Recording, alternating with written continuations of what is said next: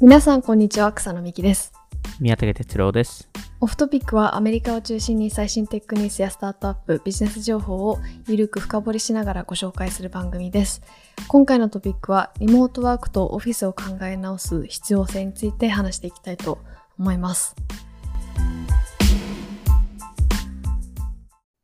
はい今回ははい。リモートワーク私たちもリモートワークですもんねそうですよね。あの、オフトピックはもう、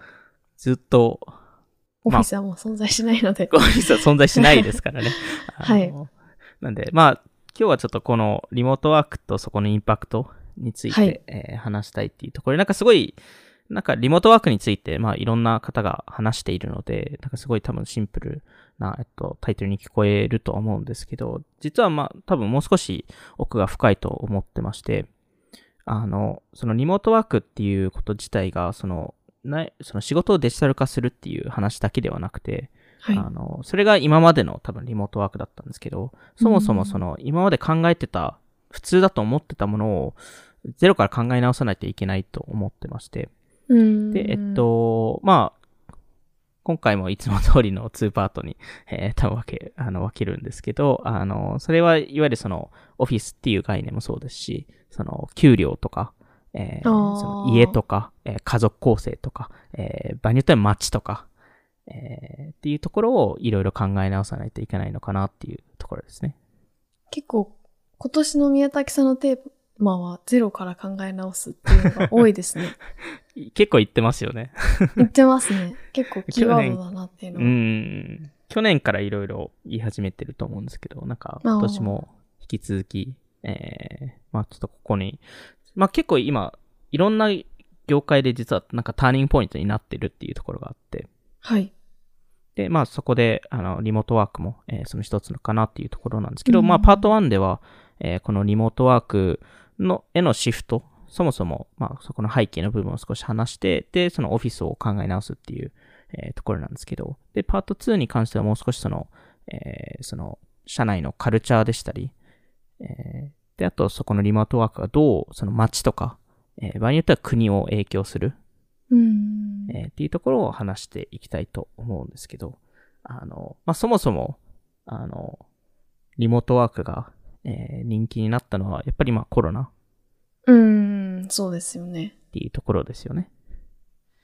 で、えっと、まあ、そもそもコロナ前ですと、アメリカですと、やあの約500、えー500万人以上のアメリカの従業員が、えー半分以上の時間を家から、えーうん仕事していましたと。はい。で、えっと、で、当時は、えーまあ、56%ぐらいの仕事が、えー少なくともそのリモートワーク、えーまあ、一部リモートワークでき、できる仕事だったっていう話だったんですけど、93%のアメリカの従業員が当時は、えーほぼ毎日オフィスに行ってましたと。で、えっと、まあ、そんな中で、えーやっぱりその、このリモートワークっていうものが、えー普及して、えっと、今ですと、えー35%のアメリカの従業員が、えー週、週5でリモートワークができる、えー環境におー。えーなったっていう、えーところですし、まあ、スタートアップに関しては、そもそもその、えっと、本社じゃない、えー州、えーでのその新規採用、まあ、いわゆるリモート環境ですよね。うん。えーでの、えっと、新規採用の、えっと、割合がすごい増えていて、で、2019年ですと35%だったんですよね。なんで、まあ、3分の1ぐらいの従業員がその本社じゃない州で採用されていた、いましたと。えーで、まあもちろんその他のオフィスとかもあったので、まあ場合によってはそこにも行ってる可能性あるんですけど、はえっい。と、今年ですとそれが62%なんですよ。おー半分以上。そうなんですよ。なんで、やっぱりまあ、あの、そういう意味でもそのリモートワークっていうのが増えてるんじゃないかっていう。増えてますね。まあ日本でも増えてますよね。うん。でもやっぱ、なんでまあテック企業だ、テックとうかんスタートアップが、でもやっぱり多いん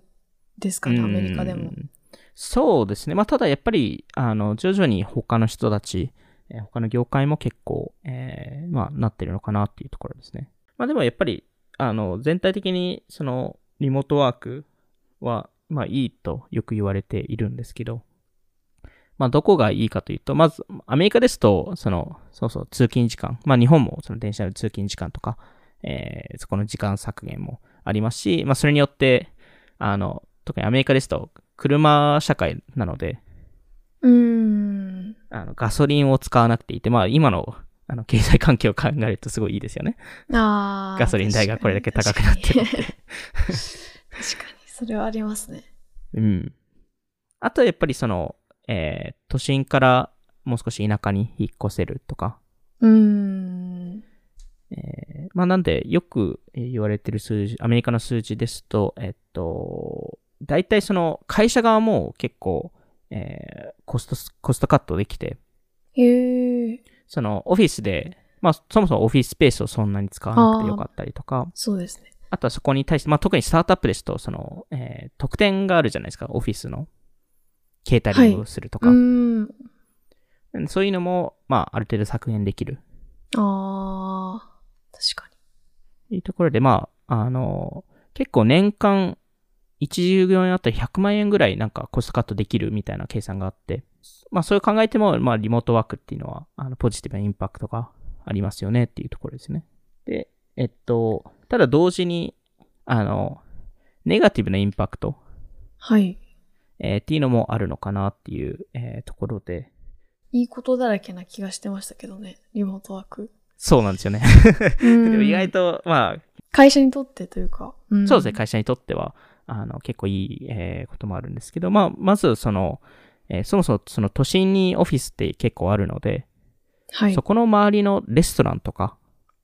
あーがやっぱり影響されちゃうじゃないですか。それはされますねう。ん。まあ、そこの行ってた人たちが急にいなくなるっていう。うん、話なラのンでチうとん、か、そうですよね、帰りにご飯買ってくみたいなのがなくなりますもんね。うん。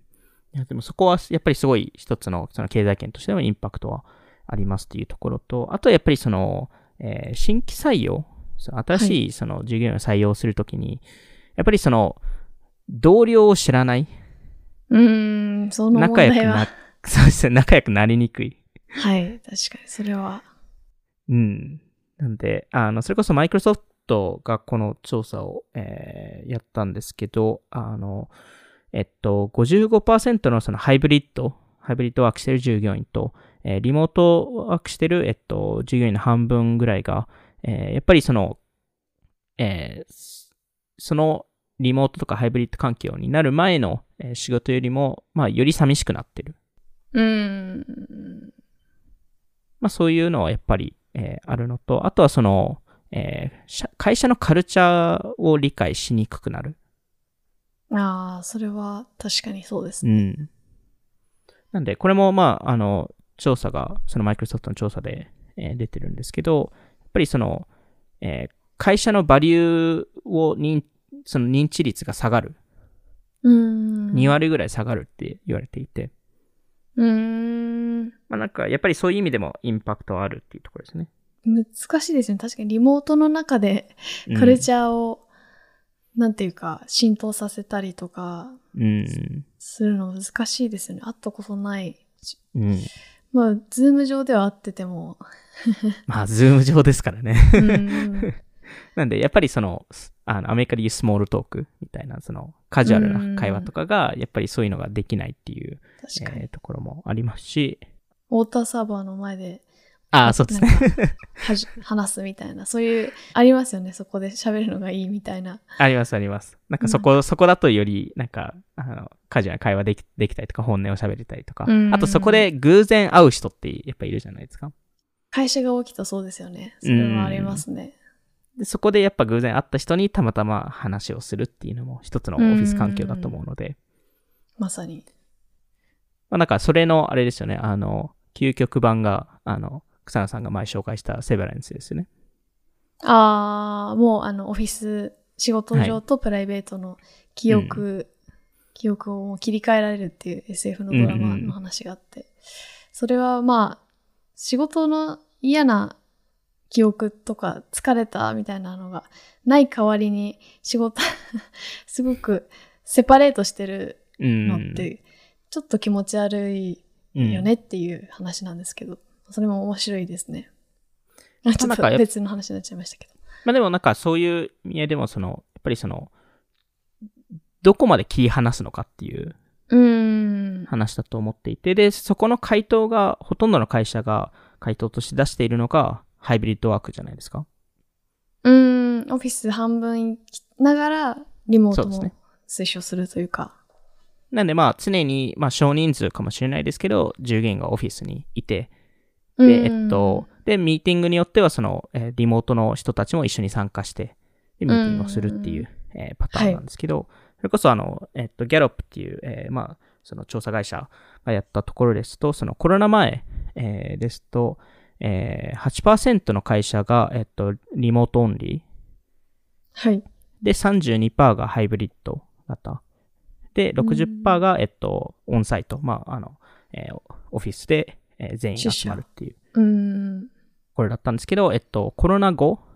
の、はいえっと、今年の2月の数字なんですけど、えー、39%がリモートオンリうーん。ー、42%がハイブリッド型、おで、ー。 19%が、えーオンサイト。おー、結構、同じぐらいになってきてるんですね。そうですね。おー。でも、まあ、その中で、あ今、ハイブリッドが一番多いですと。はい。で、すえっと、最近アメリカでちょこちょこニュースにもなってるんですけど、あの、このハイブリッド型があんま良くないんじゃないかっていう話が出てまして。よくないですかいや、ハイブリッド型のミーティングって草野さん参加したことありますか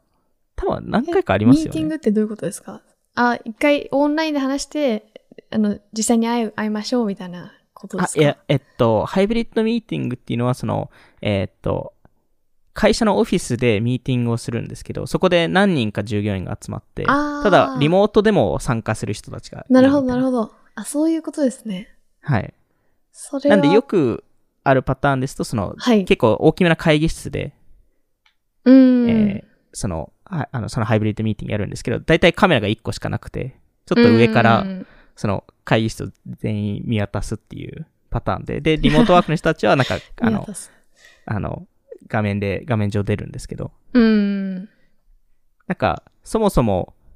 リモートワークの人たちは、あの、一人なんで、うーん。なんではい。あの、しっかり顔が見えるじゃないですか。はい。でも、会議室にいる人たちって、一つのカメラでちょっと遠くから見てるんで、はい。認識しづらいじゃないですか。誰がどう思ってるのかうっていうの。ーん。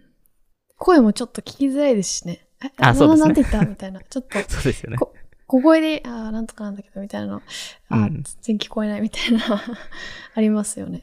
あと、あの、ホワイトボードが全く見れないと。リモートワークの人たちが。確かに。確かに。で、その、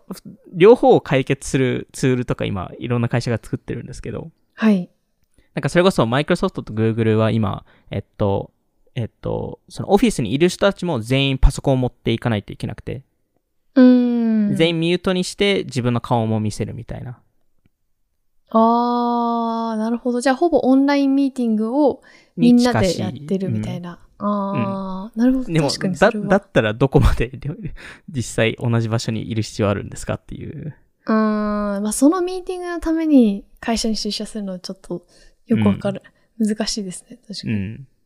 まあ、あとは、えっと、確かリンクトインかなはい。が、えっと、うん今やっているのが、あホワイトボードに向けてカメラを、えっと、向けていて、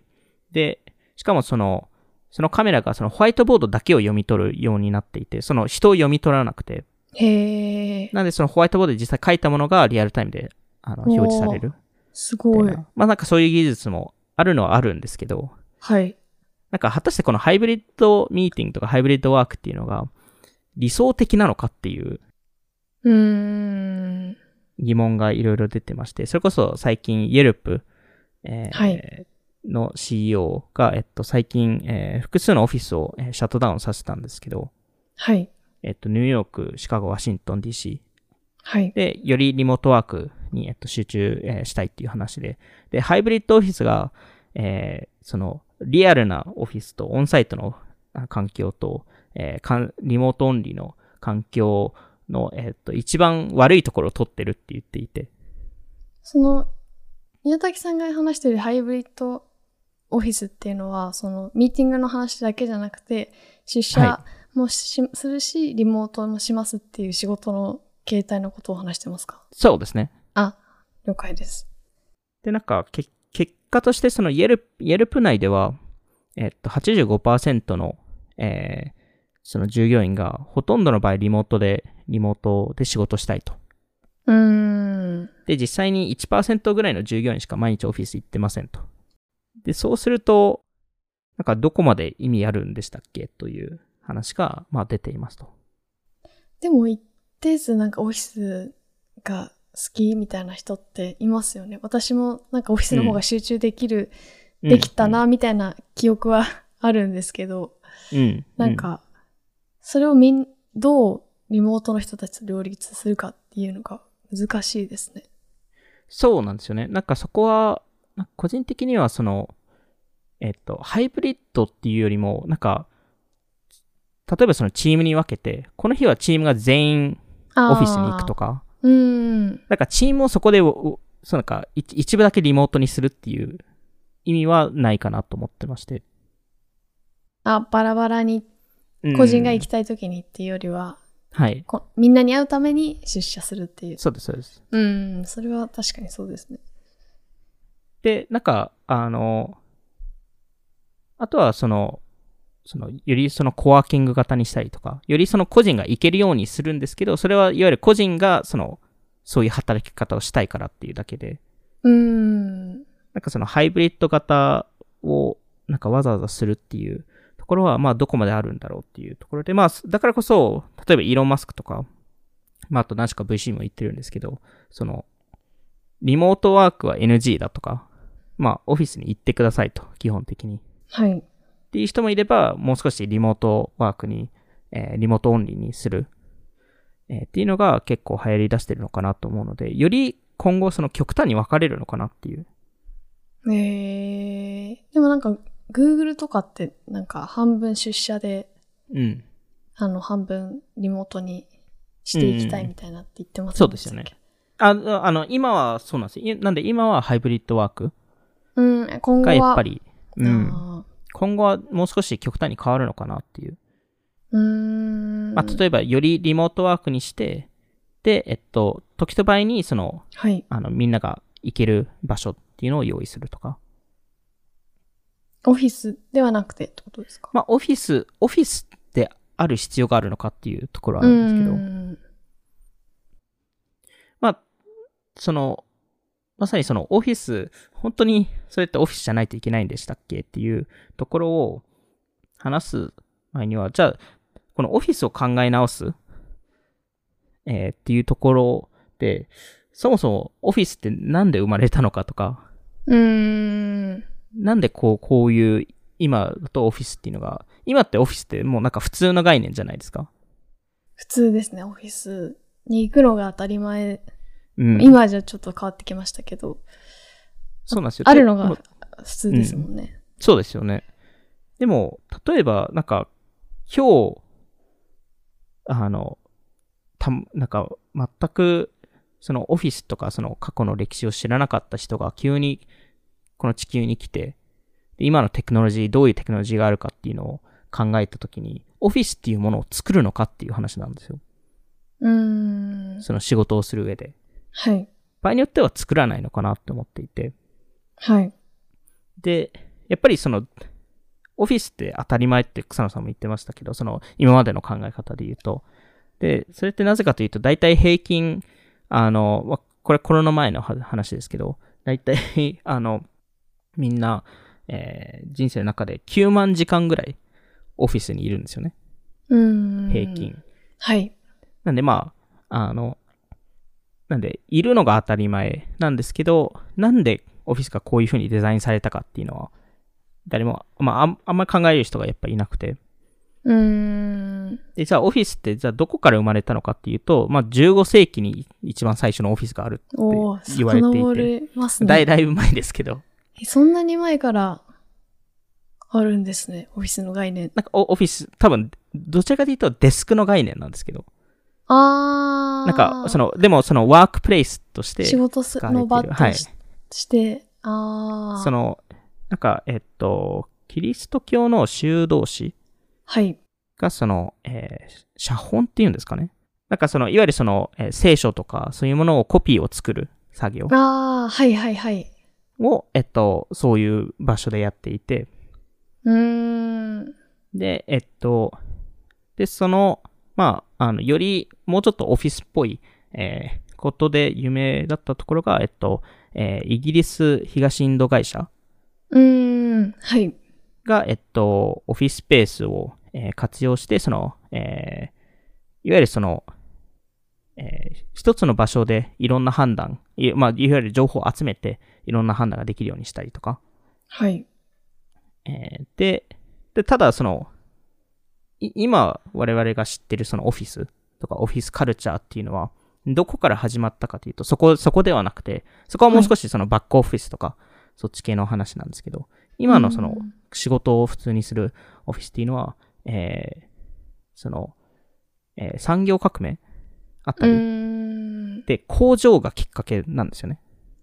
へえ。あ、まあそこに行かないと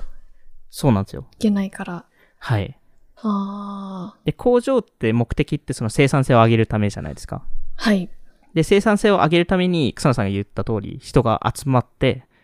うーん。で、えっ。と、時間をきっちりした時間帯で仕事をする。うーん。それが生産性を上げるためだっていう。ああ、ま、でもそう、まあ理にかなってますね。確かに。いや、めちゃくちゃ理にかなってるんですよ。確かに。で、集そまっこた方の、が早い。そうなんですよ。集まった方が早いですし、そこをまとめて、えーそこをしっかり、あの、人を、あの、配置して。うーん。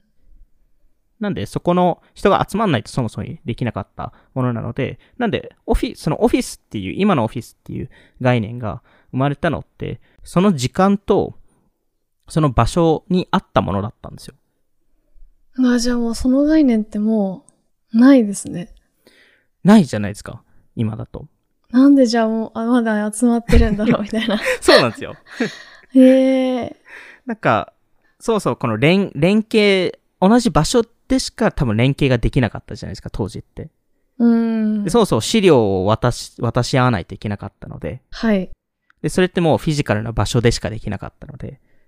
うーだん。ったら同じ場所にいた方がいいっていうところで、そこでやっぱりその、まあ、ヘンリー・フォードとかも有名にしたそのバッジ、バッジ型のシステム、はい。その、あと9時5時のシステム、うーん。あ。とその30分単位とか60分単位のミーティングっていうのがこういうところから生まれてるんですよね。その工場から。へえ。面白いですね。なるほど。なんか似たような概念が、しかもその、オフィスだけじゃなくて学校とか、ああ。場合によって刑務所とかうーん。にも似たような概念が、あの、あの、そこから生まれてくるんですよね。ああ、その刑務所、はた働く、奉仕する時間みたいなっていう意味ですか。えっと例えば時間そのの管か時間の管理。考え方とか。はい。あと、あの、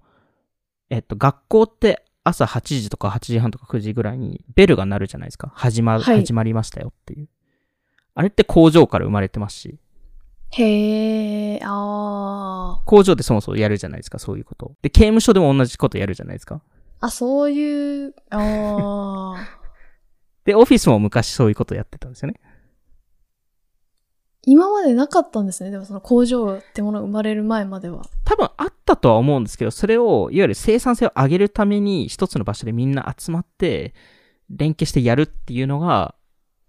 ああ、生産性向上のもとうん。やってる、集まるっていう意味で。うん。確かに。へえ、面白いですね。なるほでども。なんかそれが、で、その、そのおかげによって、それがなんか今当たり前になっているんですけど、例えばですけど、ローマ帝国がオフィス使ってたかというと、オフィス使ってないんですよね。うーん。そうそう、オフィスって概念がなかったので。はい。家から実は働いてたりとか。うわ、リモートワーク。先行 たったんすねだ、あの、ただ、えっと、合ってるんですよ。り家でし、えっと、個人の仕事をして、で、えっと、えー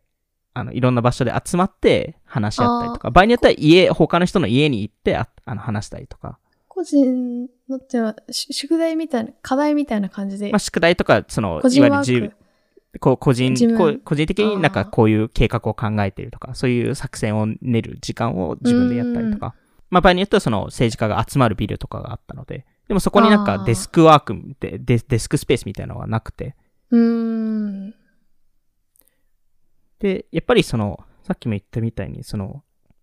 そのタイミング、その産業革命のタイミングってオフィスってめちゃくちゃ重要だったんですよ。概念として。はい。それがないと多分生産性がなかったんですけど、うん。でも今のそうテクノロジー考えると、まあ、草野さんもさっきも言ってましたけど、今だと、なんか同じ場所に集まる必要ってどこまであるんでしたっけってなるじゃないで すか。本当にもう数年前からクラウドそうですよ DX ねの時代だと言われているの に、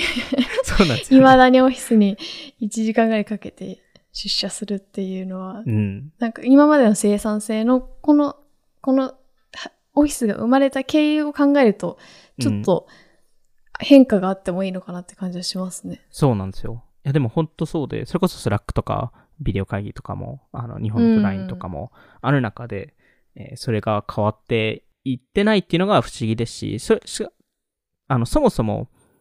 あの、なぜ昔、いろんな人がデスクにずっといなければいけなかった理由の一つとして、あの、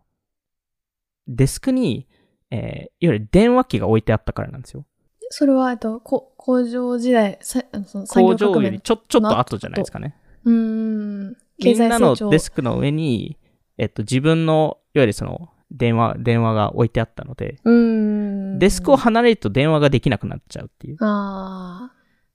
例えばなんか営業の電話をうしんしなければいけなかったりとか、そのクライアントから電話かかってくる。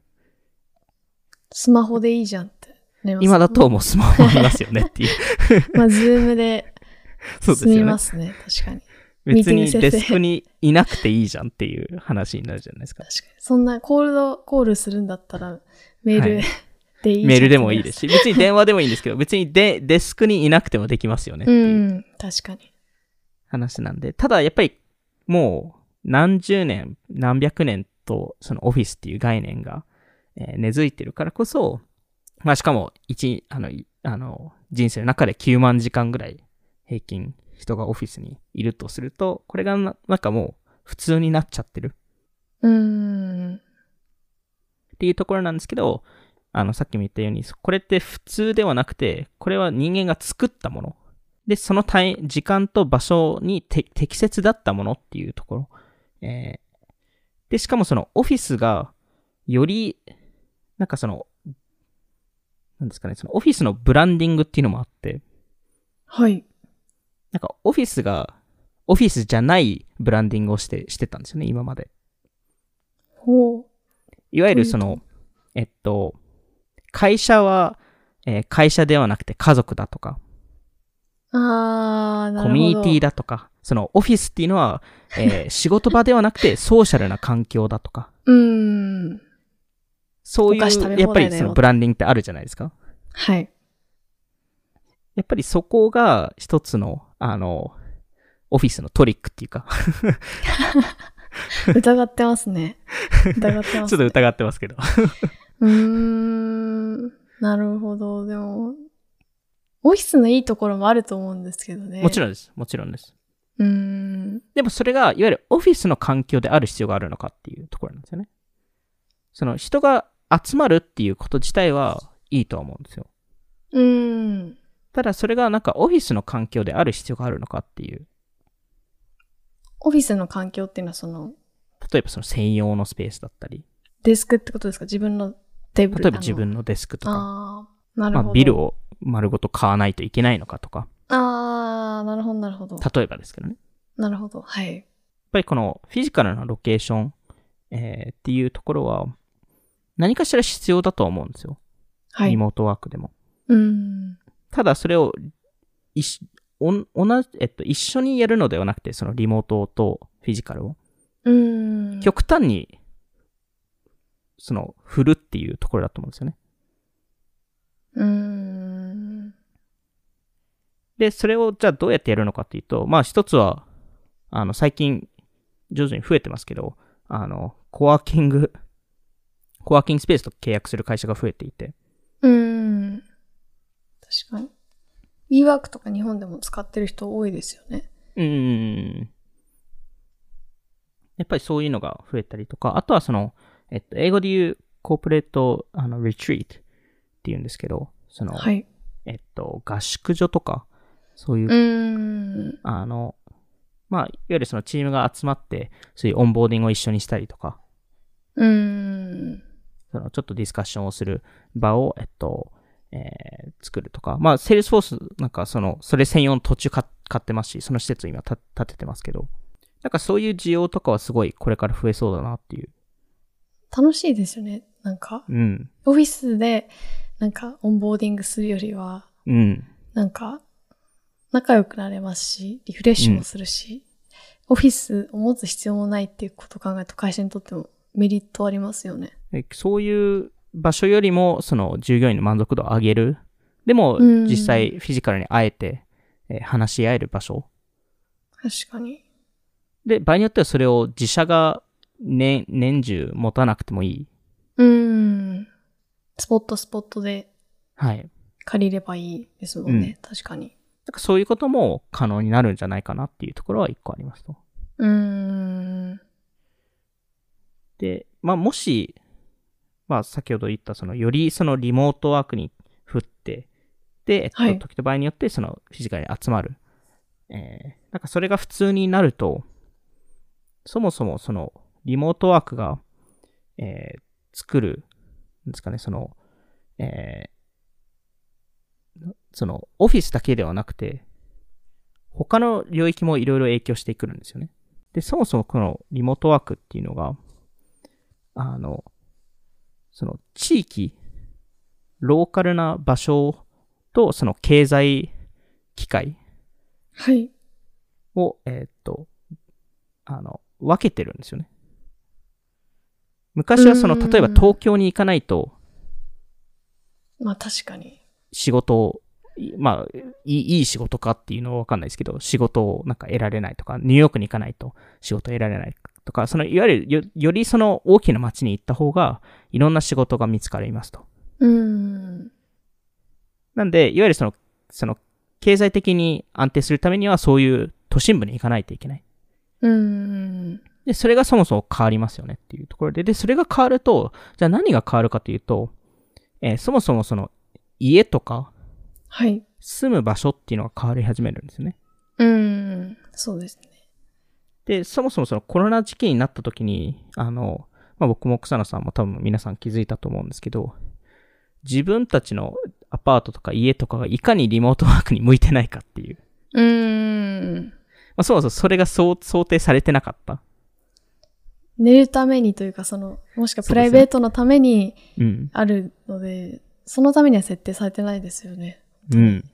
なんで特に、その、えー一人以上住んでる。うん。家場族所がといかにる方とかは。はそうするともう、絶対ドアが必要ですし、 いわゆるその自分の部屋っていうのがうん必要になってくるじゃないですか。そうですね。リモート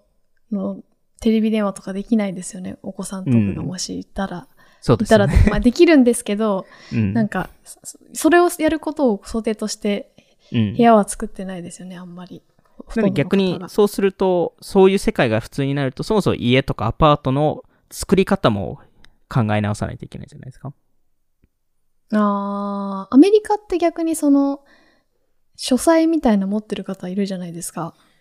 割とお金持ってる方ですよね。あそうなんですね。あと都心部ではないですよね。ああ、そっか。一軒家とかに住んでる方か。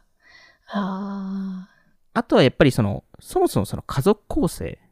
はい。家う族構成っていうか、その、えっと、誰と一緒に住むのか、家の中で。ーん。で、昔ですと、その、えーある、その、ある程度仕事して、えーお金持つと、まあ、特にアメリカとかですと田舎に住む住むじゃないですか。で、田舎どにこら住辺んに住でむん、ですかまあちょっとニューヨークからちょっと郊外のところとか、サンフランシスコ郊外のところとか、ああ、でいわ車ゆるそでい、はい。そうです。車で、まあ行ける場所とか。ああ、なるほど。で、そこで郊外で住んだ方が、まあ、あの、自然があったりとか、郊外だけど、都心にも行きやすい場所みたいなところですかそうです。都心に行きやすかったり、あー場合によっては完全に離れたり、へするんですけどえ、へえ。まあ、あの、物価が安いので。うーん。で、そこで、あの、いわゆる、まあ、あと場合によってはそ、そこの方が、その、えー教育環境がよか良かったりとかああ。するので、まあ、そこで、えっと、こあの、子供を、えっと、育てて、はい。で、お子さんが例えば大学卒業したりとかすると、その、都心部に引っ越すじゃないですか。で、なぜ引っ越すかというと、そこに経済チャンスがあるからっていうとこうろで、ーん。なんでそこに行かないといけないんですけど、でもそもそもその概念がひっくり返されると、都心部に行く必要あるんでしたっけっていう。うーんで、。場合によっては、そもそも親から離れることが、ふその18歳とか22歳とかで離れることが普通だったのか、場合によっては離れない方が普通になるのかとか、もしくは、その、えーっと、えー場合によってはその親じゃなくても、おばさんとかおじさんとか、その他の家族と一緒に住むうーん。っていうのが、もしかしたら普通になるんじゃないかっていう話もあって、たとえ離れたとしても、あの、一緒他の同じ年代の人たちと一緒に転々としていろんな場所もあるのかとか、ああ。な、シェアハウスみたいな。シェアハウスみたいな。でもす短短期間のシェアハウスで。うーん。なんか最近これ、あの、スタートアップで見始めてるんですけど、その起業して、例えば4人で起業するじゃないですか。はい。半年間ニューヨークに行って、で、半年後に違う街に行って、半年後違う街に行くみたいな。なんで全員、おあの、同じグループが一緒に行ってるんですけど、うーん世界中。旅してるっていう。あ、ローンチハウスとはまた違あうー感じですかちょっと似てますよね、概念的には。でも、毎毎回転々とするっていうのがそう面です。白いもうです、ふ、あの、普通に、なんかそういう、なんか普通の s a ス s を作ってる会社でも、うん。で、固定メンバーなんですね。固定メンバーでそしす。てまあ、いわゆる創業メンバーがやってるみたいな。あ、あ、そういうことですね。あ、そうです。そうですあの、あーそう創業者があ集まってじ、ゃあもうみんな知ってる。あ、そっか。あ、みんな一緒に仕知っ事てるし人です。なるほど、はいなるほど。例え、例えばですけど、なあんかそういうのも最近見始めたりとか、ー。へー。なんかこのオフィスっていう概念を考え直すだけで、そういう家族構成とか、そういう家の概念とか、その、えー誰と一緒に住むかうん。っていうのも、。えー変わってくるんじゃないかっていう。へー。えっと、や、雇う側、そのはい会社側とすると、個人的に重要なのが、まだ答えがないので、はい。なんで、いろんなそのオプションを提供するっていうのうんが重要だなっていうところと、あと場合によっては、えーその各従業員に予算を与えて、はい。いろんなワークスペースを試してくださいと。うーん。なんかこっちからはなんか指定はしないのでっていう話をして、ただうん必ずフィードバックはくださいと。あー、ここ良かったです。なんかまあ、ここ良かったですとか、こシこェはアしてくださいっていうことですね。そうですね。なんかこういうところだったらよりなんか5人とかで仕事をしやすい、しやすかったですとか、うーん。なんかそういうのを多分もっと試さないといけない。そういう働き方最高ですね。確 かに。ソフトビックでもやりましょうか。でもなんか、ずっと、なんかリモートだったら別に同じ場所にいる必要ってやっぱりうん。そんなにないじゃないですか。はい。って考えると、確かにその、リモートワークっていうこと自体、うんなんかもっといろんなやり方あるなっていうのは思いますうね。ん。なんまか、あ、いわゆるそのオフィスっていう概念がいろいろ制限してたんですよね。なんで、それを、あの、リモートワークによってそこの制限をなくすっていうところは、いろんな新しいライフスタイルがこ、ここから生まれるはずなんですよ。確かに。なんか、あの、エニープレイスの内藤さんとか、はい。オフィス、うんうんなんか、まあそれぞれ従業員の方が各国にいらっしゃって、うんなんか半年に一回、いろんなところで集まって、うんはななんかご飯したりなんていうかそこで一緒に仕事するみたいなそういう働き方、すごい素敵だなと思いましたなんか、うん今日こは今年はバルセロナで今年は東京でうんみたいな、なんかそういうなんかいいなって思いますね姉も姉のギャルバースとかもこの前日本であのミートアップというか一緒に仕事してましたけどうん合宿して、でじゃあ次はアメリカで会いましょうねみたいな、うんその、い基本リモートなんですけど、その、それこそその、パーツパーツで一緒に合宿したりとか、会う機会があるみたいな。しかも別に国をまたいでやってるみたいなのは、楽しいですよね。いや、大変だと楽しい思うんですけどしまあ、あの、大変だとは思うんですけど、そこのインフラとかが今、まさに多分、いろんなスタートアップが立ち上げてるところで、なんか、それこそ、その、スラックとかセールスフォースも、あの、過去に話したことあると思うんですけど、その、彼らが作ってるものっていうのは、その、今の思われるリモートワーク、いわゆるその、オフィスをデジタル化するっていうところのコミュニケーションではなくて、この、今、僕と草野さんが話してる次の段階のリモートワークだと思うんですよね。こういう完全に新しいライフスタイルが生まれた時の、どういうふうにコミュニケーションするべきなのかとか、ああ。どういうふうに人が集ま、このタイミングだと集まるべきで、このタイミングだと集まらないべきなのかとか、なんかそういうのを、を多分もっと考えないといけなくて、で、それを、あの、ただその、わ